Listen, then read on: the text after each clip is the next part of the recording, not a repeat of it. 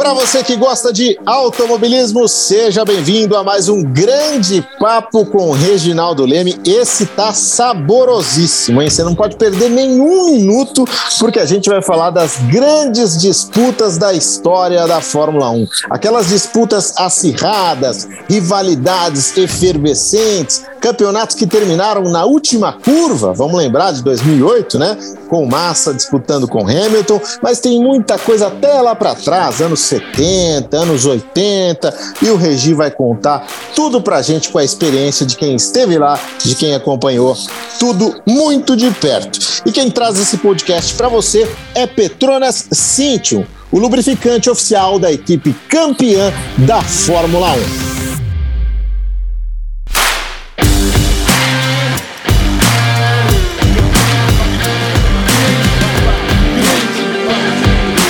Grande Papo com Reginaldo Leme.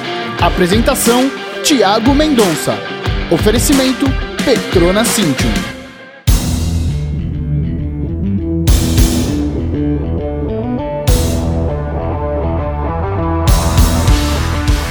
Tudo bem, Regi? Tudo bem, Tiago. Tudo bem, amigos da Petronas. Vamos lá para mais um podcast que é um momento assim muito agradável de que o Tiago vai buscar as minhas memórias lá no fundo, aquelas que se ninguém pergunta eu já não lembrava. e, e é, então é muito agradável passar isso para vocês, tá legal? Para a gente é espetacular te ouvir, Regi, a respeito de todas essas histórias que você tem para contar. E eu já começo com uma aí que deixou muita gente apaixonada por essa história, né? Muita gente que não conhecia. Os fãs mais recentes da Fórmula 1 tiveram a oportunidade de conhecer essa rivalidade pelo cinema. Estou falando de James Hunt contra Nick Lauda, a grande disputa que teve aí em 76, né, o seu ponto alto com a disputa pelo título entre os dois. Regi, é, foi uma rivalidade, eu costumo dizer que eles se invejavam nos defeitos, né? O, o Lauda queria ser tão, é, enfim, tão tranquilo, tão é, é, despretensioso como o James Hunt, né? Um cara que não levava as coisas tão a sério assim. E o Hunt o oposto. O Hunt queria é, ter um pouco daquela coisa do Lauda, né? Do cara metódico, do cara que trabalhava, do cara que entregava. Então, eles eram dois extremos que, de certa forma, até os prejudicavam né? Nessa, nesse exagero. E um olhava para o outro e falava: caramba, esse cara é, é tudo que eu não sou, mas eu poderia ter um pouquinho dele. Estou errado na minha avaliação, Regi? Nossa, é perfeita. A crítica do filme, inclusive, e foi o que motivou a escolha dessa rivalidade. Na verdade, Tiago, existiram outras rivalidades assim mais acirradas, né? Mas essa do Hunt, Hunt e Lauda tinha esse aspecto, né? O James Hunt bonachão, aquele cara vivia cercado de garotas, sempre com uma garrafinha de cerveja, mesmo no, no box, às vezes, não, não no box em, em, enquanto ele treinava, mas após um treino, aparece ele no filme várias vezes com a sua garrafinha de cerveja. Cigarrinho. É, cigarrinho, sim, mas fumava mesmo. Isso eu cansei de ver. Tem um, um, um momento, nesse, na conquista desse título de 76 no Japão, eu estava lá, então, é, essa conquista foi ainda em Tóquio, né? É, foi em Fuji ainda. Então a gente tinha, a gente ficava num hotel ao redor de Fuji, numa cidadezinha pequena que, eu, se eu não me engano, Yokohama. Se eu não me engano, Yokohama. Mas depois é, foi a festa foi num grande hotel em Tóquio e a gente foi todo lá para todos nós para a festa. E to, recebe a premiação, aquela coisa toda, e aí todo mundo lá tomando um champanhezinho, todo mundo vestido de, de, de a rigor, né? E cadê o Hunt? E o Hunt some. E está todo mundo lá ainda conversando, relaxado, já tinha acabado a festa. De repente aparece o Hunt, o Hunt ainda com, com o traje, né? Quer dizer, o traje, o, a calça e o paletó, sem a gravata, descalço e com duas, com uma mulher de cada lado. E garrafa, e garrafa de champanhe na mão, aquela coisa. Esse era bem o Hunt. É, esse lado que o Lauda, não que ele necessitasse, mas que ele gostaria, ele era tão, é, tão é, focado, né? Tão é, rígido consigo mesmo, que ele até gostaria de ter um pouco desse lado, saber relaxar, é, mas não, ele não sabia. E o, o contrário, o Hunt, se ele tivesse um pouco do Nick Lauda, ele talvez tivesse sido campeão mais de uma vez. Né? Um pouco daquela concentração do Lauda. Então, o filme Rush é perfeito, é perfeito. É, no, até para quem não viu, desculpe eu dar um spoiler aqui, mas acho que o Brasil inteiro viu, aquela despedida, né? Aquele final em que o, o, o Lauda desce do avião dele, que ele já estava começando a, a, montar a Lauda Air, né? que depois foi vendido para Lufthansa e tudo, e ele sozinho, sozinho, preparando-se para o campeonato seguinte, e o Hunt desce do avião, está na porta do avião dele, assim, com no mínimo cinco, seis mulheres, um monte de garrafa de champanhe na mão, pronto para entrar, para voar, para se divertir. E um olha para o outro lá e vem conversar, é aquela coisa. Tipo, o Lauda dá um conselho para o Hunt, oh, se prepara melhor, se concentra um pouco mais. E o Hunt fala para ele oh, viva um pouco mais a vida, é mais ou menos por aí.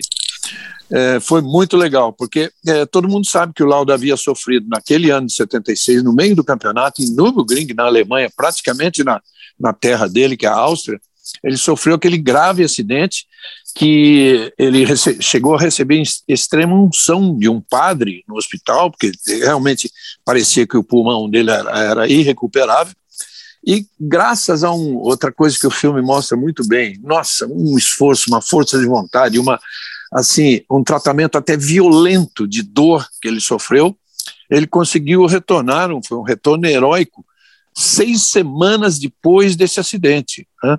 E aí conseguiu voltar à disputa do campeonato, porque se não fosse esse acidente, o Lauda teria sido campeão, sim, com uma larga vantagem em cima do Hunt.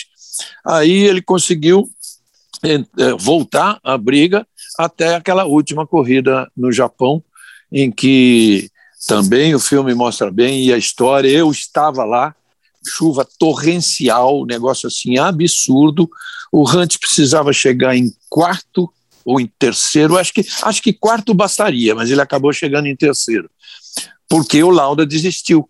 O Lauda deu uma volta, eh, ele deu uma volta de apresentação, largou e não sei se na, segunda, na primeira ou na segunda, ao completar na primeira ou completar a segunda, não me lembro direitinho, ele parou no boxe. E eu estava dentro do boxe, ao lado dos jornalistas italianos. Né? E ele corria pela Ferrari.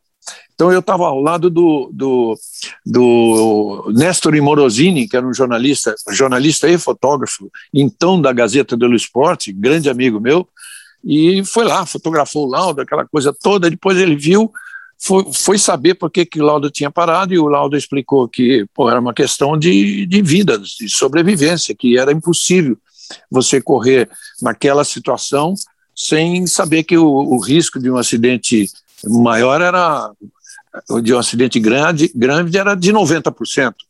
E aí ele que tinha sofrido o grave acidente, que ele tinha escapado da morte, mas os italianos não perdoaram.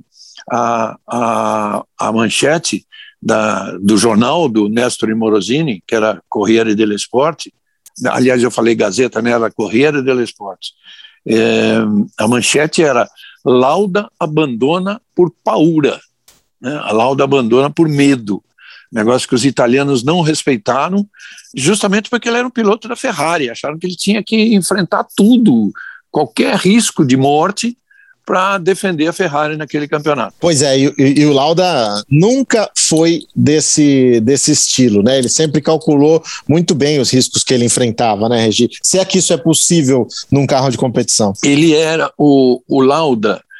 Ele era assim, é, vamos dizer assim, um espelho do outro, a Lauda e Emerson Fittipaldi e Jack Stewart, né? dois campeões, né? dois tricampeões e um bi, é, que, de fato, é, fizeram de tudo numa, numa disputa mano a mano, fariam de tudo, correriam riscos, claro, grandes pilotos de grandes manobras, mas assim, eles tinham um bom senso extraordinário, sabe?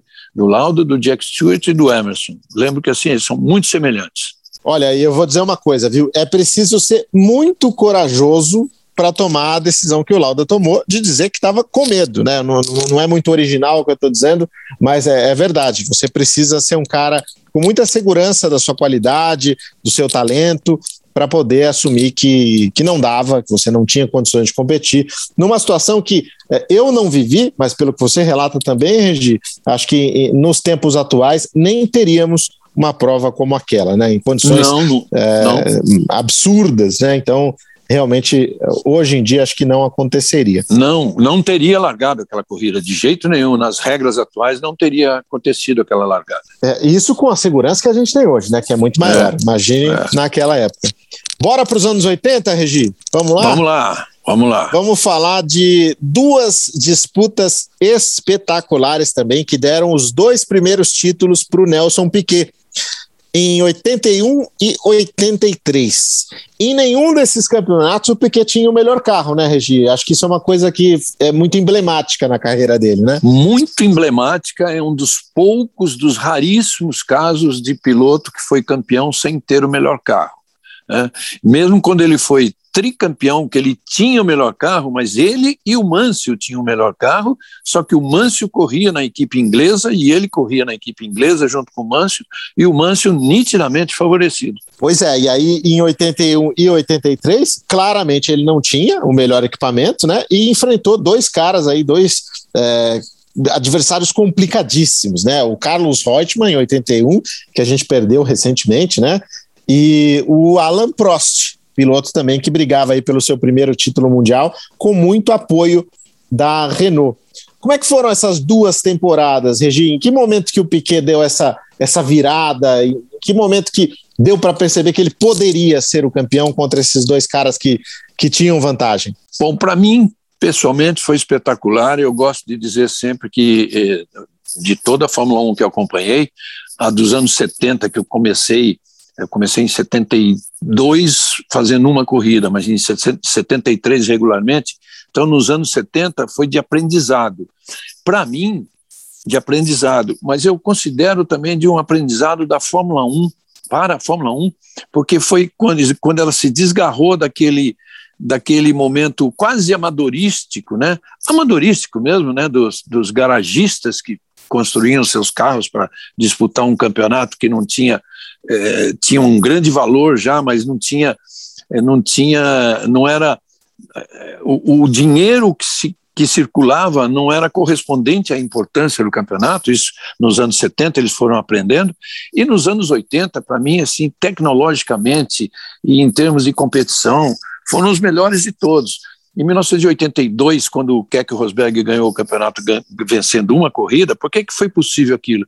Porque o campeonato que tinha 15 ou 16 corridas, teve 11 vencedores diferentes. Né?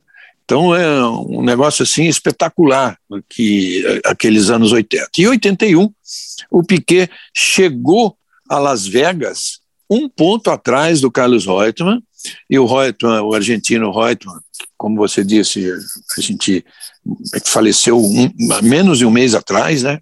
É, foi um grande amigo meu, graças a, ao Emerson, que eu me tornei amigo dele. E as coisas ficaram ainda mais complicadas naquela corrida, porque o, o Reutemann fez a pole.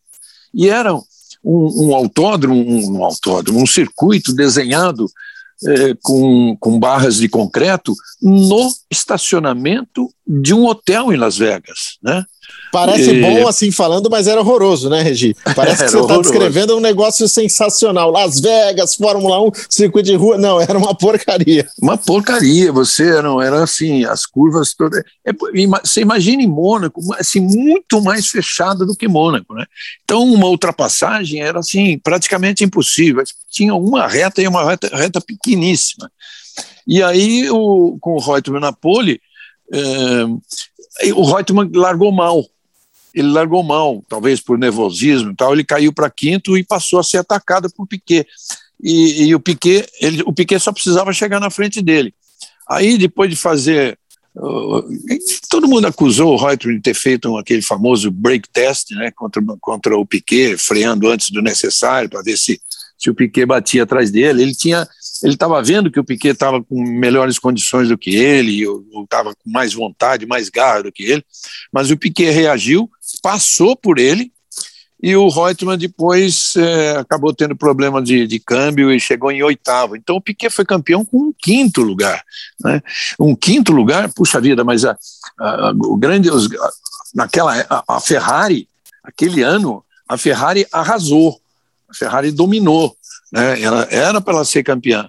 Então, é, de fato, eles estiveram na frente do Piquet, mas esse quinto lugar era mais do que suficiente e, e o Reutemann, no final da corrida, me deu uma entrevista, é, assim, lamentando, tal, me cumprimentou pelo título do Piquet e tudo, mas lamentando que ele dizia o seguinte: o garoto que limpava as rodas do meu carro no Grande Prêmio de Fórmula 1 que nós disputamos em Brasília, quer dizer, eu perdi o campeonato mundial para aquele garoto que limpava as rodas do meu carro.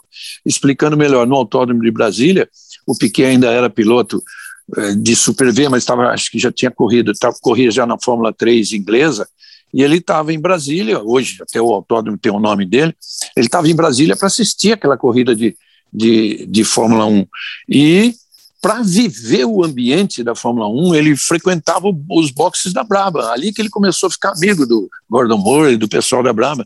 E ele, de fato, com o paninho molhado, com o paninho com com, com aqueles, aquelas substâncias que eles passam lá, aqueles, é, essa coisa que a gente usa em, em, em cozinha né, para lavar prato, ele limpando as rodas do carro do Reutemann. E o Reutemann não esqueceu disso. Já na temporada de 83, foi uma virada também, e veio em cima do Alan Prost, mas essa virada é absolutamente inesperada. Uma virada que começou um pouquinho antes. Eles começaram a a disputar as últimas posições um pouquinho antes e o Prost sempre na frente no campeonato. Então, teve um momento, teve uma corrida, se eu não me engano, até ganhou o Reutemann, uma corrida na Holanda, que é, o Prost viu que, que ele estava com problema, ele começou a ter problema no carro e o Piquet vinha muito forte, aí ele jogou o Piquet para fora da pista, numa a famosa curva Tarzan, que está lá ainda hoje o autódromo de, de Zandvoort, que deve, está em dúvida ainda, mas deve receber a Fórmula 1 de volta agora em setembro. Ganhou o René Arnoux. Ganhou o René Arnoux essa corrida, boa. Ganhou o René Arnoux. E o, e o Prost jogou o Piquet para fora, né? Ele jogou para fora, mas teve uma batida forte para jogar para fora, quer dizer, uma batida de lado, e o Prost continuou. Só que o Prost continuou por alguns metros e o carro quebrou. E aí o Piquet, muitos anos depois, me disse também que o carro dele, Piquet, não aguentaria dar mais duas voltas. Então, aquele, aquele, aquele, acidente. É, é, a, história da Fórmula 1 é muito é, cheia de, dessas ironias. Aquele acidente provocado pelo Prost acabou, acabaria dando o campeonato mais tarde para o Piquet na África do Sul.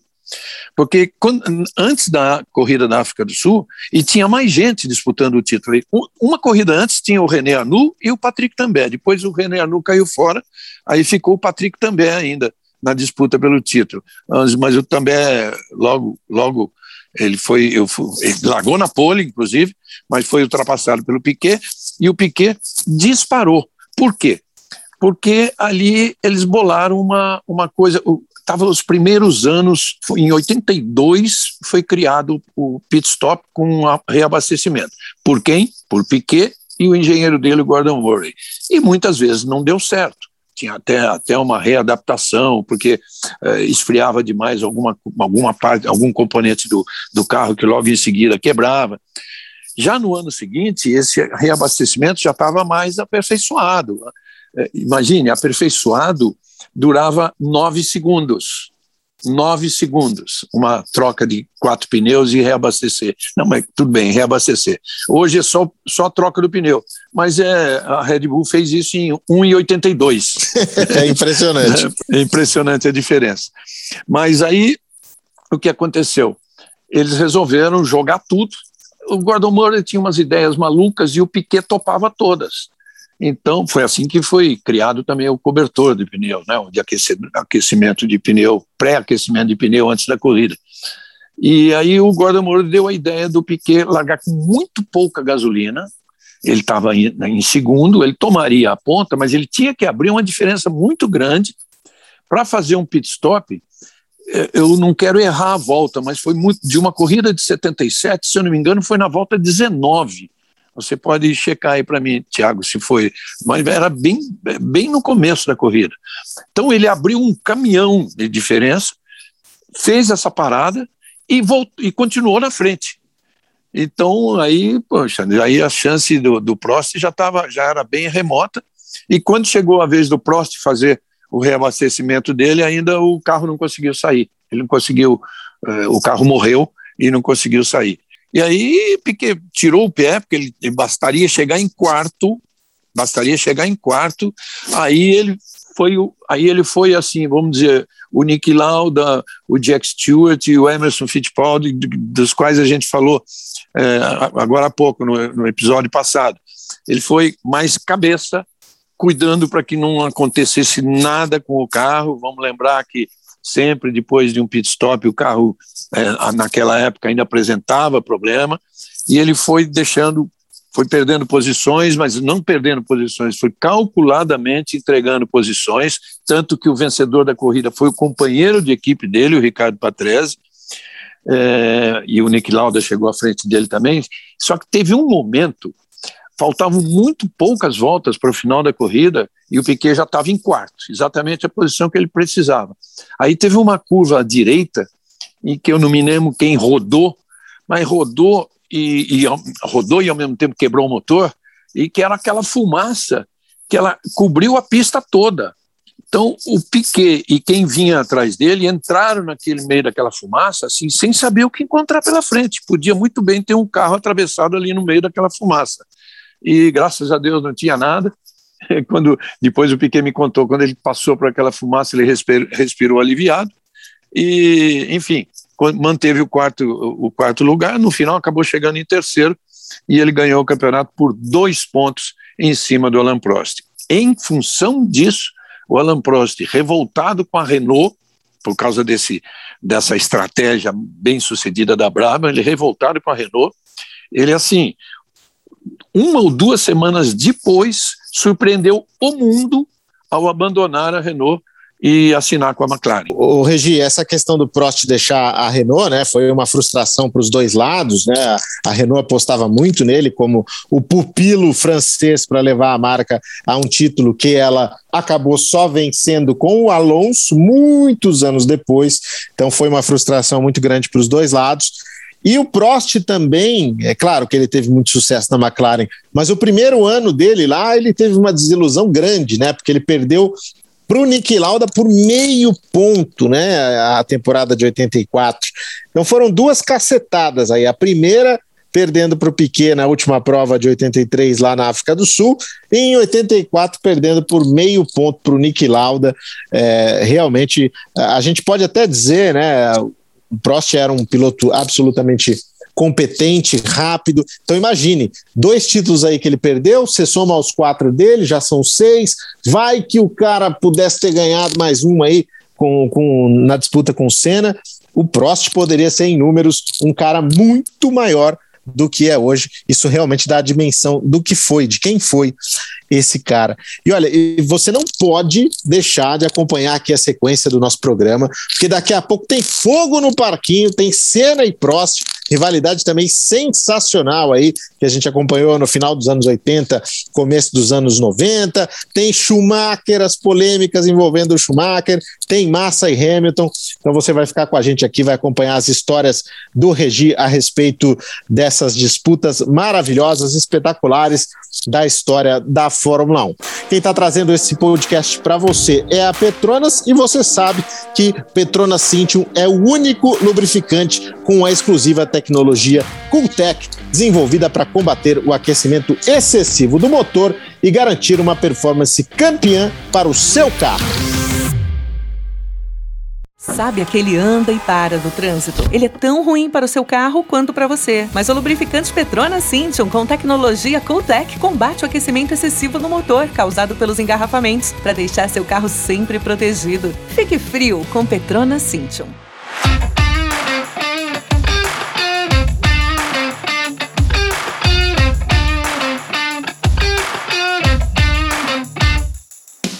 Muito bem, seguimos aqui com o grande papo com o Reginaldo Leme. Tá demais, hein? Tem muita coisa pela frente. Tem cena Prost, tem Schumacher, tem Massa e Hamilton. Você vai curtir com a gente aqui muitas histórias bem legais da Fórmula 1.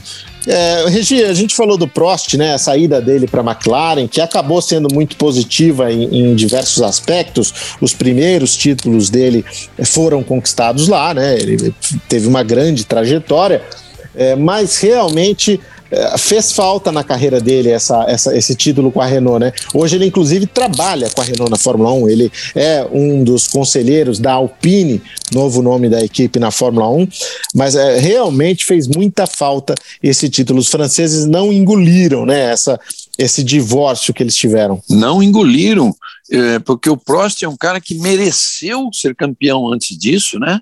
Aquela, aquela disputa com o Piquet em 83 era uma certeza tão grande que a Renault tinha que ela distribuiu por Paris e pela França inteira outdoors, é, dizendo: aguardem, em dias a marca campeã do mundo, que era a Renault, porque ela era a franca favorita. Então é uma coisa que o francês não esqueceu e o Prost, imaginem, né? como você disse, o Prost, se ele tivesse ganho aquele campeonato, depois é, mais, por mais um que ele, dos que ele perdeu para o Senna, ele poderia ser, e eventualmente mais um na carreira, ele podia ser um heptacampeão como Schumacher e o Hamilton, né? E é. definitivamente ele é um dos melhores da história, mas definitivamente também em números poderia estar como um dos melhores da história. Não, é assustador pensar nisso, especialmente porque ele tinha contrato para 94, né? Ele era piloto da Williams para 94 e acabou entrando num acordo é, para, enfim, Ayrton Senna assumir essa vaga que era do Prost para a temporada de 94. Então poderia ser mais um aí no currículo. É impressionante a gente pensar por esse lado. Agora, Regi, entrando aqui em Senna e Prost, esse duelo que talvez tenha sido a maior rivalidade da história da Fórmula 1, o Prost construiu na McLaren uma história muito forte, né? Ele era uh, se, se para Renault ele já era um cara idolatrado, né? O francês, o cara que podia ser campeão mundial. Na McLaren isso foi ainda mais uh, dava para perceber ainda mais, né? Porque ele ganhou os dois campeonatos, é, ganhou 85 e 86, e, e aí chega o Ayrton Senna para fazer essa bagunça na vida do Alan Prost, lhe tomar aí títulos, mostrar também que era um piloto fora de série. Muita gente aponta como o maior de todos os tempos, né? O Ayrton Senna, e, e a vida do, do Alan Prost nunca mais foi a mesma, né? Em 88. Nunca mais, é. até que ele não. Até que as coisas correram bem em 88, né? O Prost. É, por regulamento ali é, tinha descartes a fazer, ele chegou até a fazer mais pontos que o Senna. Então, assim, é, eu acho que ele saiu de 88 é, mordido, mas é, falando, ah, ok, é, ainda dá para brigar em 89. Em 89 é que a coisa desanda, né? Que eles têm um acordo ali que não é cumprido, ou que alegadamente não é cumprido, e aí o bicho começa a pegar. É, foi esse o ponto que explodiu ali a, a rivalidade entre eles? É, já em 88 eles começaram assim a um, pelo menos esconder uma coisa um do outro, né? Naquela época era possível isso, né? Hoje se, se, os dois pilotos de uma equipe e todos os engenheiros abrem ali a telemetria numa reunião após um treino e está tudo às claras, né? Naquela época ainda era possível, eles começaram a esconder um do outro um determinado acerto que um encontrava para o carro e tal, mas ainda se conversavam. É, foi um ano assim de absoluto domínio, né? É, a McLaren com Prost e Senna ganhou 16 das 17 corridas ou 15 das 16, que eu tiver, se eu tiver lembrado, foi, faltou uma, que faltou justamente a de Monza na Itália. O Senna ganhando com uma facilidade incrível, e aí ele encontrou pela frente o Schlesser, que era um piloto francês que a Williams tinha trazido para fazer aquela corrida em homenagem em homenagem ao Joe Schlesser, que era um piloto francês antigo que, que havia falecido. O Joe Schlesser, essa JS, inclusive, são as, as iniciais da equipe Ligier, que o Guy, Guy Ligier, que também correu, era, era muito amigo do Joe, Joe Schlesser, então ele sempre usou na Ligier esse JS para definir os seus modelos. Mas, enfim, na chicane, o Schlesser, que estava bem mais lento, ele assim, ele abriu para a passagem do Senna, só que ele tinha que fazer a chicane ali por dentro, tá? e o Senna não, veio, veio do jeito que estava, no ritmo que estava, e bateu no Schlesser, e essa foi a única corrida que a McLaren não venceu. É, Foram 15 vitória... de 16, Regi. 15 de 16 15 é um recorde 16. até hoje. Até hoje esse número até não hoje. foi batido. Puxa vida, puxa vida, bem lembrado, até hoje. E quem venceu essa corrida, olha só a sorte dos italianos.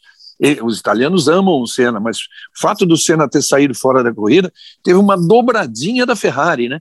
de Michele Alboreto e, e, e Gerhard Berger. E né? dias depois então, da morte do Enzo Ferrari, né? Isso foi um negócio vida. sensacional. Mais também. essa. Bem, boa, bem lembrado, mais essa ainda. Dias depois da morte do comendador.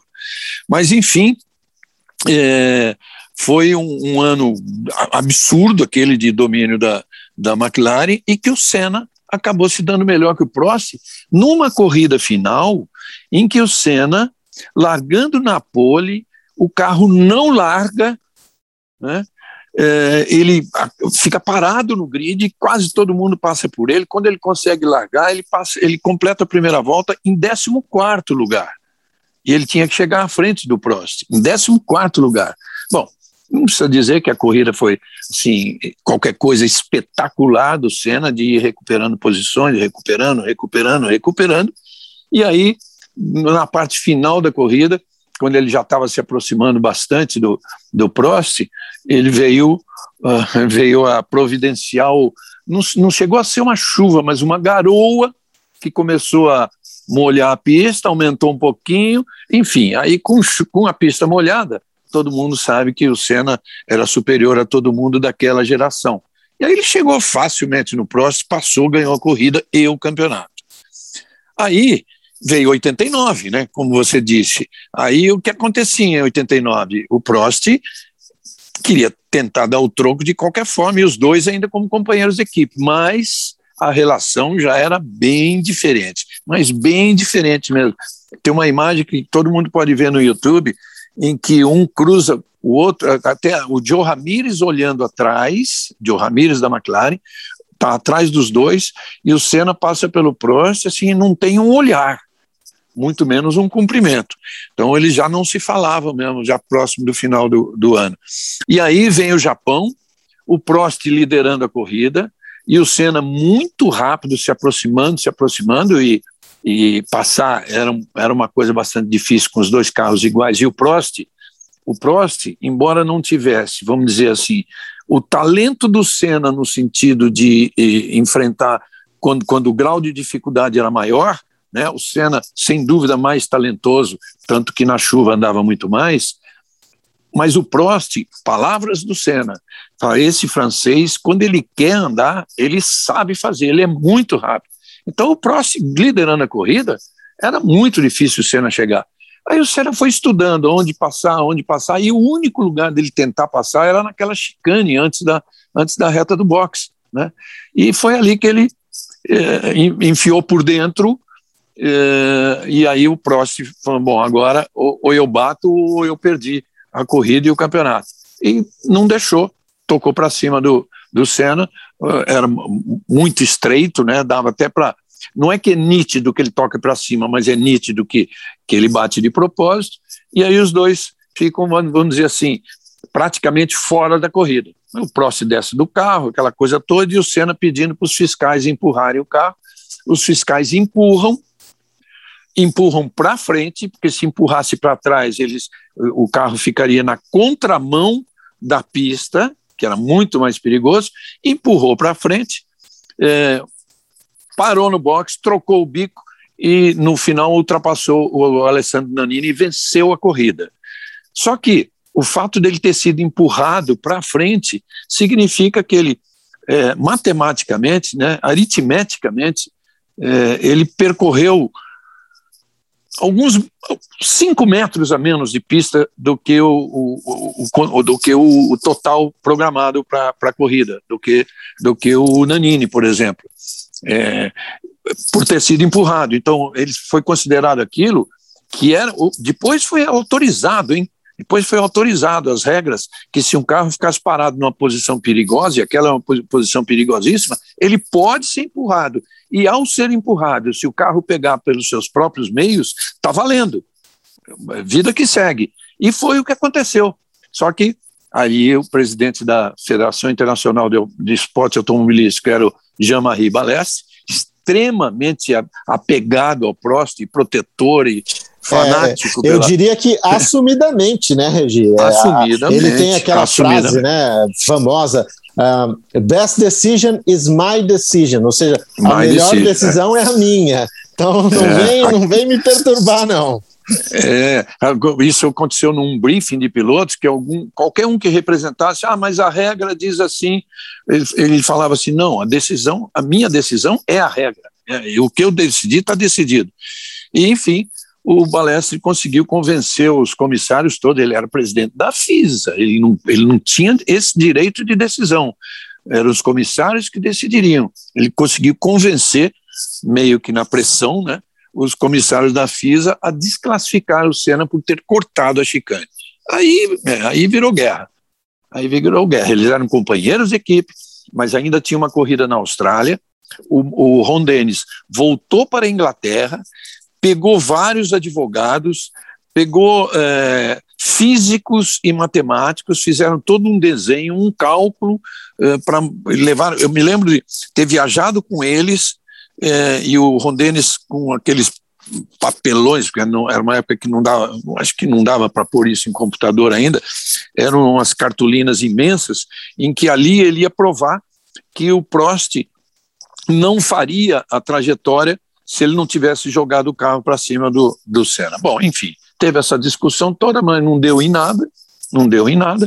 O Senna quase abandonou a carreira, né, porque ele fez crítica, fez críticas ao Balestre, e o Balestre, é, usando daquele, daquele autoritarismo de, dele, disse que poderia expulsar o Ayrton Senna, do, é, do, suspender por um ano ele da Fórmula 1, e o, o Senna disse que se isso acontecesse ele abandonaria a carreira, deu essa entrevista no Brasil, entrevista coletiva, dizendo e quase abandonou mesmo, né, Tiago? Quase abandonou mesmo, é, tinha essa ameaça do Balestre de tomar a superlicença dele, mas no fim as coisas se ajustaram, ele viu o Prost saindo da McLaren, indo para a Ferrari, e assim ele teria também uma, uma certa tranquilidade para seguir a carreira dele na McLaren.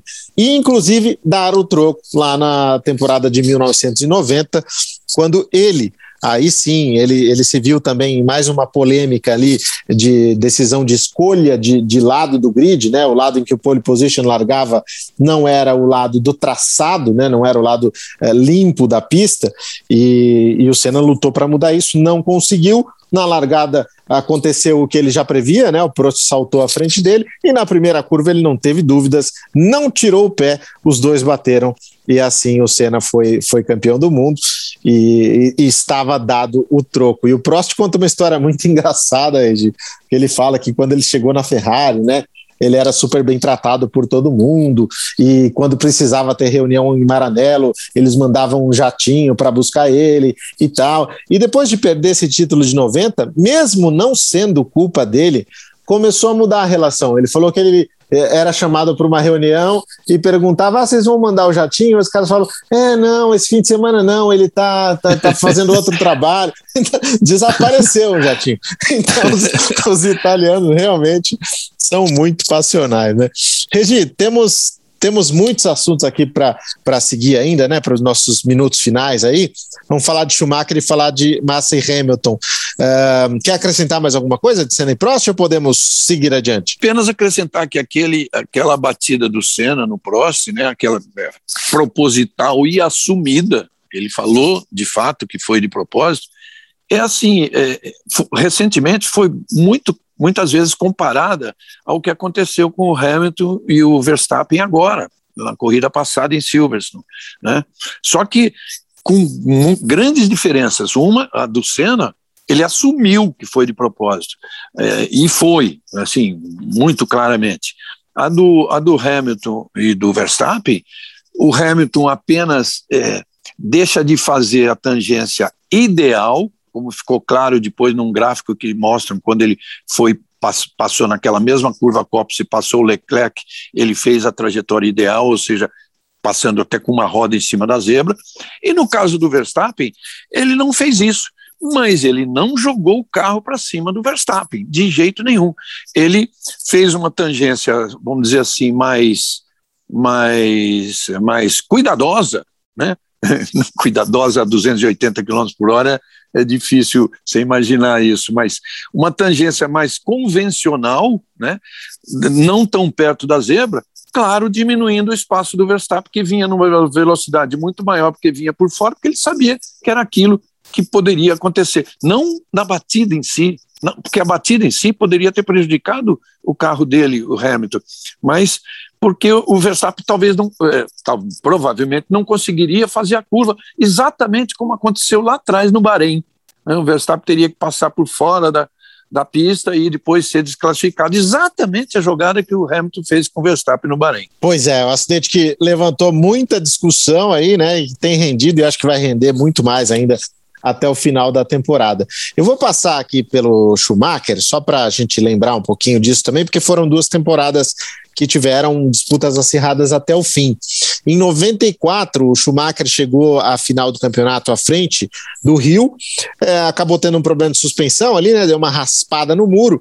E quando ele percebeu que o Rio estava se aproximando, ele jogou o carro para cima do Rio e assim ele foi campeão mundial porque os dois tiveram de abandonar. O Rio conta até que eh, o rádio não funcionava direito na Austrália, enfim, não deu tempo da equipe avisar. Se ele soubesse que o Schumacher tinha um problema tão sério, ele disse que teria adiado né, a tentativa de ultrapassagem.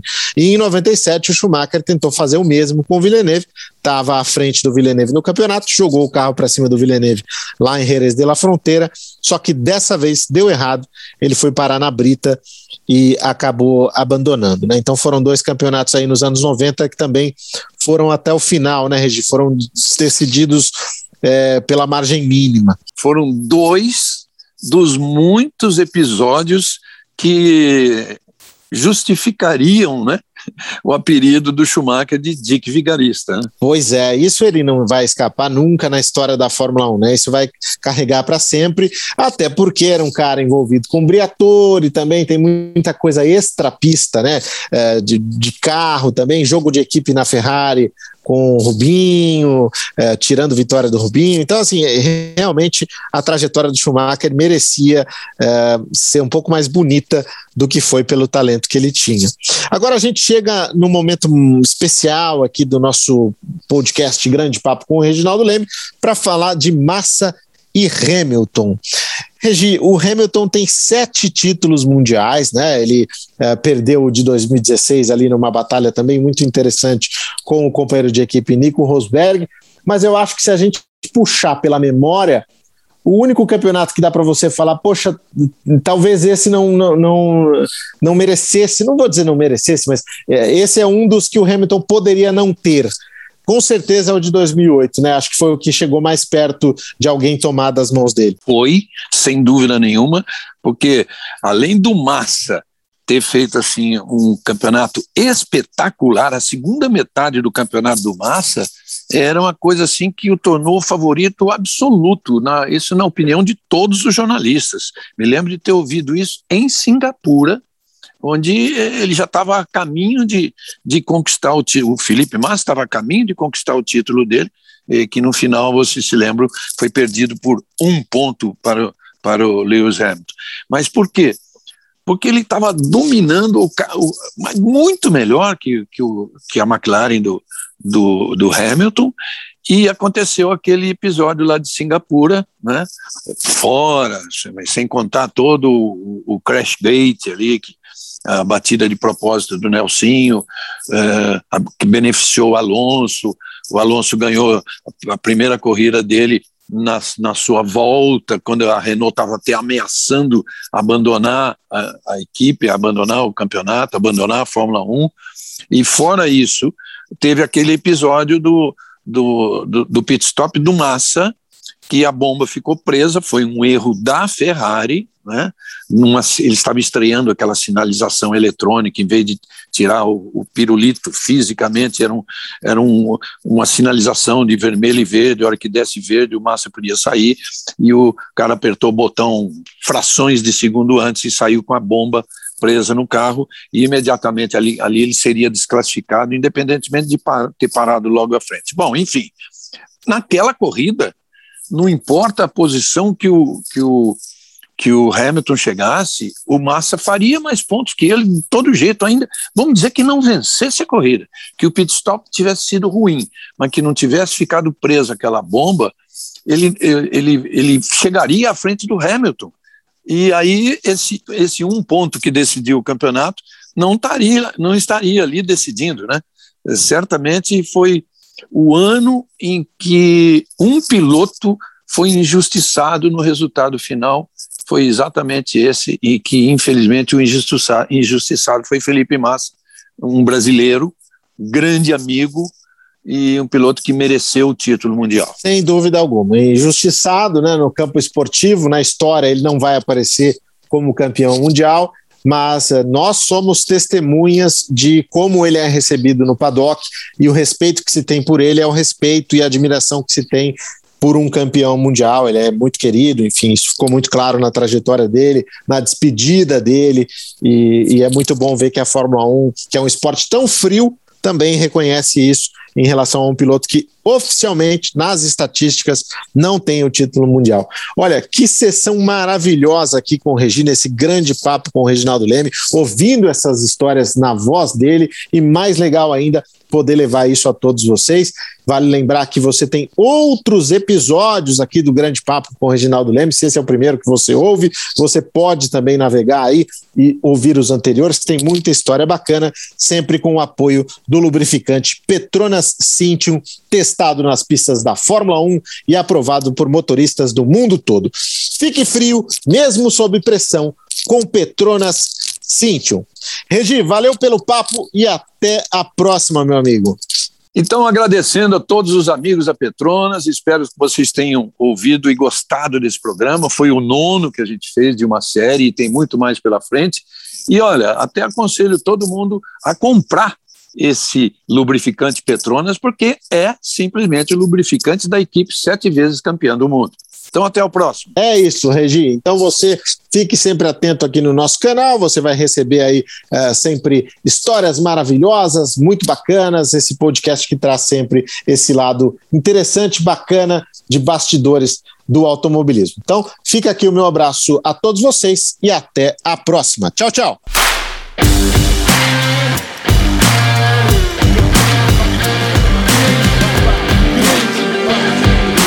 Grande Papo com Reginaldo Leme. Apresentação: Tiago Mendonça. Oferecimento: Petrona Cintium.